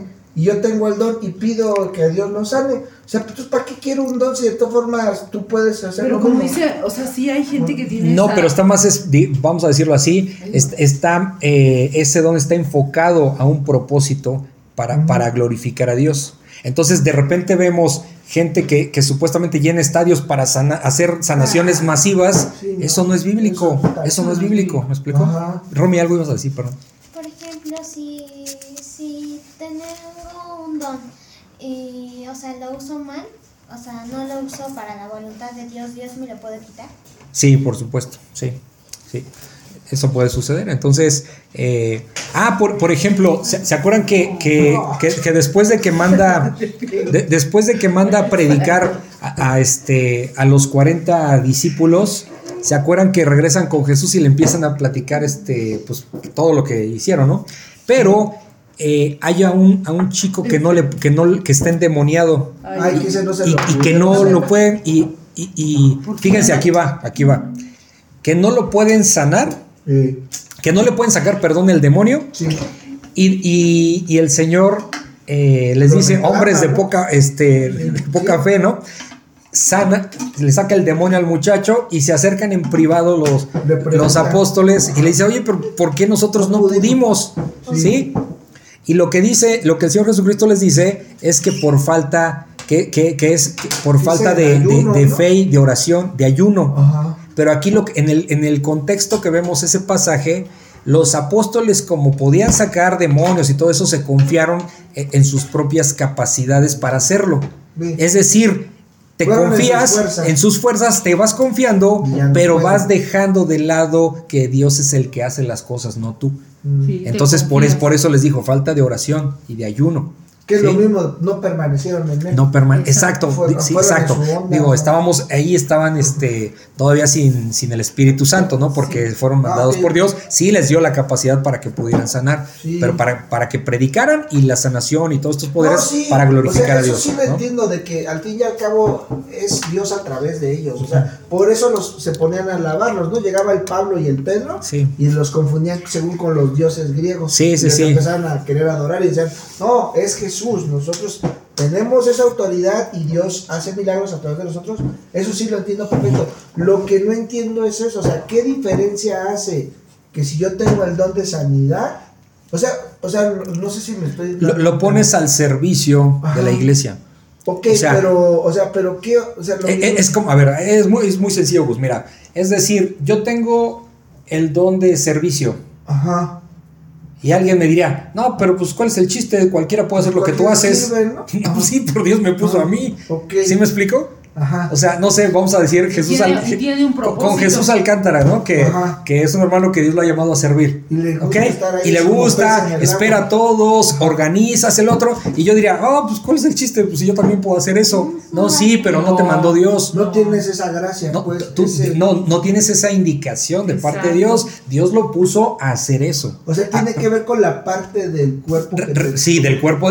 Ah, todos, como sí. cuerpo de Cristo, Sí, cada todos, quien tiene cada quien una- tiene una función un y Dios es un. Dios de orden. Sí. Entonces, no significa que no podemos pedirle por sanidad. No, por no, ejemplo, no, pe- en ese pero sentido sí estoy de acuerdo. En el que Ajá. no le entiendo, o sea, en ese sí, obviamente, o sea, si tú tienes el don de predicar, Ajá. pues tú tienes un llamado diferente Exacto. que no puede. O sea, Sí. en eso sí. Lo que no entiendo es en eso de las sanidades. O sea, si yo digo que tengo el don de sanidad, Ajá. o sea, Y no sana. Y No, no no. Y no o sea, no es que no entiendo qué es el don de sanidad, porque por Eh, ejemplo, es- ya te- eso te lo estoy diciendo, es Ajá. bíblico, o sea, es eh, el, el- el interceder ante, ante Dios a través de la oración para que la persona sane. Eso, sea, es bíblico eso. Esa persona Sí. tiene más ganas de orar por los enfermos. Eh, eh, pues es un ministerio, vamos Es a decirlo, don, es un don. es un Sí, don. es un don. O sea, Sí. Sí, o sea, sí. él O sea, ¿tú no sí, crees, Gus, que haya gente que tiene el don de orar? Es que no le encuentro el pro- o sea, no le encuentro el propósito porque, por ejemplo, antes sí, porque, o sea, ellos decían, te sanas en el nombre de Jesús.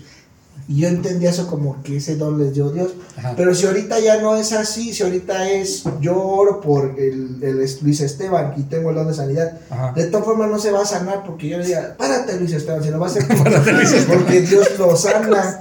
O sea, ¿qué diferencia tiene Sí. que yo sí tenga el don, aquí un hermano que no tenga el don, ore igual? No, O sea, sí, debe haber diferencia. Pues debe, Mi- o sea, mi- si mira. tiene el don, o sea, ¿qué hace la diferencia de uno? Que tú eres el que, Que- que- tiene ese. Sí, que, que Dios te dio esa indicación. No es lo Que- mismo o sea, por eso no, digo- Es que si Dios, mira, si Dios te puso en tu corazón orar por eso y Es Dios. porque tienes el don Ajá, Sí. Sí, o sea, Ahora, Gus, por ejemplo, tú, tú llevas como 20 años en cristianismo. Ajá. ¿Tú podrías explicar? No le. No entiendes. No, es que de los dones. No, está bien, no, no. Sí, lo o sea, tú, tú podrías dar esta clase que yo estoy dando. Ajá. No lo dudo.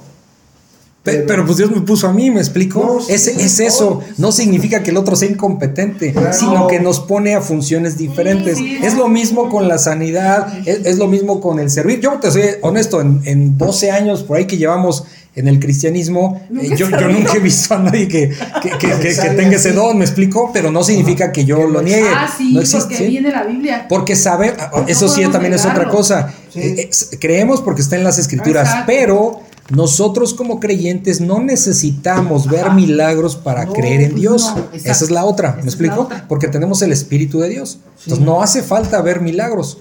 Sí, o sea, Sí. porque igual hasta ni te quieres sanar, y es una, como Pablo, o sea, tenía un aguijón y era una bendición esa enfermedad. Bueno, bueno, él decía que le había rogado al Señor que le quitara Y nunca ese. se lo quitó. No se lo Se quitó. basta tener. O sea, una enfermedad puede ser algo que sea una bendición. Sí, Sí, no, y es muy probable que no le quitó el aguijón porque pues vemos se que Pablo fue al, al al tercer tercer, cielo. por ejemplo, y eso no es, No es cualquier no es cosa. cualquier cosa, tercer entonces.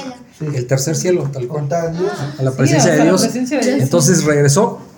Entonces había cosas que Pablo eh, Estaba no Solo él era probable que se exaltara por muy santo que fuera, se Sí. en la carne se podía haber exaltado y por eso Dios le puso un freno con el aguijón, ¿no? Sí. Es lo que pensamos que por ahí va el asunto. Sí. Entonces, Tanta- ajá, ento- entonces esa es la parte, o simplemente Dios dentro de su dentro de su plan perfecto y su soberanía a cada uno nos pone diferentes dones y simplemente tenemos ¿Sabes que aplicarlos ¿Sabes a la iglesia. En lo que debes Yo soy. ¿Sabes en Yo soy. Oye, en lo que debes descansar y ya a mí me pasa también, es, es si está en la Biblia, No, sí. así es. Sin Más embargo, que no o lo sea, entiendo, pero sí lo creo. o sea, sea, ¿Cómo sí. lo ajá. no, no, sí, sí, No, sí, vale. No, está no, bien, Un montón de cosas, no, o sea, no entiendo Por eso cómo hay eso para este- multiplicar hay- los panes, ah, pero sí. lo creo. Exacto, sí, sí, así Sí, sí, pasa. digo, todos Ajá, tenemos dudas diferentes, ¿no? O fe. sea, Sí, Estamos por fe. no es problema dudar, o sea, Dios está para pre- En algún momento pues te aclarará tu Y si duda y, no, ahorita dice que en Deuteronomio 29 dice eso, o sea, hay cosas que nos son reveladas Y otra y otras después, no, y otras no. después, o, y no, o, sea, o no, o no van a ser O reveladas. nunca, así. Sí. Y ahora en este, en, por último, aquí en esta, en este pasaje de que el mundo nos aborrecerá, ¿cuál es la palabra fuerte? Pues aborrecer. Aborrecer. Aparece siete veces en un texto tan pequeño.